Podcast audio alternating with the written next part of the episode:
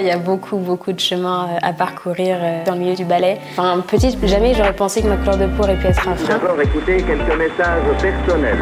Faut qu'on se parle. Plein de trucs à vous raconter. We need to talk. Faut qu'on parle. Faut qu'on parle, un podcast du magazine Néon.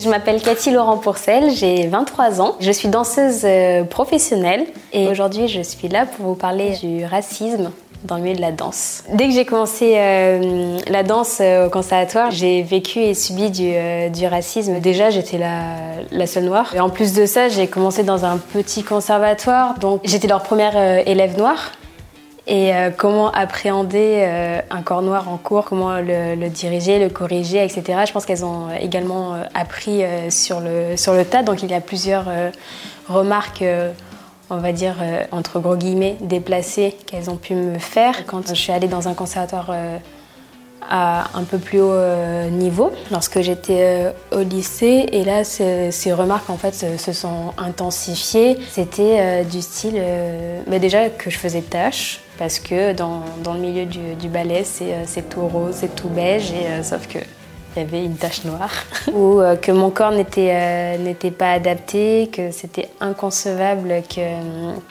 une personne noire puisse monter sur pointe parce que c'était pas esthétique ou même juste physiquement c'était pas possible que le, la danse contemporaine me correspondait mieux au teint. Ou euh, encore euh, que le hip-hop euh, franchement ce serait beaucoup plus simple pour moi parce que ça faisait partie de, de mes gènes. Ou pendant des auditions les, les, jurys qui prenaient même pas la peine de vraiment me regarder, de vraiment noter mon travail.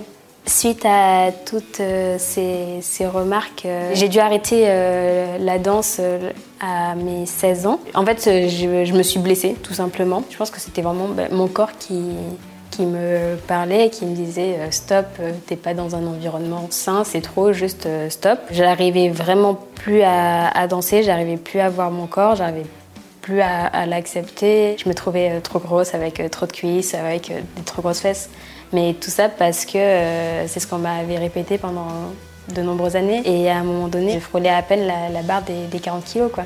Donc ça a été plein, plein de remises en question et plein de, rêves qui se sont brisés. Ce qui m'a permis de me donner la force de, revenir euh, à la danse. Ça a été ma rencontre avec Misty Copeland. Misty Copeland, c'est la première danseuse étoile noire euh, aux États-Unis. Elle a commencé euh, la danse classique euh, très tardivement, elle venait de la gym, elle a un corps de, de gymnaste, donc très très musclé, un corps qui correspond pas forcément aux critères de la danse classique, avec une technique irréprochable. Alors que moi, ma toujours dit que c'était pas possible d'avoir une bonne technique et de faire 32 euh, fouettés euh, sur, euh, sur pointe quand t'es noir parce que ton pied il n'est pas adapté aux pointes. Je pense que vraiment on manque de représentation de, de danseurs et danseuses noires en France et même dans, dans, le monde entier. Pour moi, c'est hyper important d'avoir des modèles parce que déjà, juste en danse classique, on nous apprend jamais à danser avec notre propre corps. On danse toujours par rapport au corps de quelqu'un d'autre. Et c'est toujours en référence bah, d'un danseur ou d'une danseuse étoile parce que c'est euh, la référence euh, suprême. Sauf que moi, je m'en connais pas dedans parce que, enfin, il y avait aucun euh, danseur ou danseuse noire dont on me parlait. J'avais pas de, de modèle, j'avais pas de, personne en mode waouh. En fait, elle, est comme moi, je lui ressemble et si elle, elle est arrivée, ça veut dire que moi aussi, je peux le faire. Moi aussi, je peux y arriver malgré bah, cet obstacle qui est ma couleur. Mon milieu de la danse euh, idéal, c'est euh, un milieu vraiment euh, safe dans le sens où qui que tu sois, tu aurais ta place. On te jugera pas par rapport à ton physique, mais par rapport à ta danse, à, ta technique, que tout ce qui est harcèlement moral et sexuel qui malheureusement est très très très présent dans, dans, le milieu de la danse. Ça va terminer qu'on n'ait plus peur de, de parler et, de dire stop et qu'on arrête de mettre une pression en disant euh, si tu parles, je vais détruire ta carrière et tu n'y arriveras plus jamais. Donc, euh, parce que c'est faux, clairement c'est faux.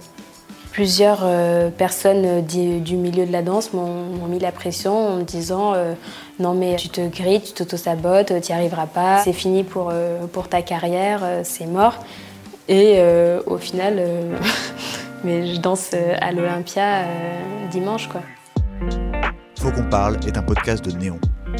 Si vous avez aimé cet épisode, n'hésitez pas à le commenter à le partager ou à le liker sur votre plateforme préférée. Il fallait qu'on en parle, on en a parlé.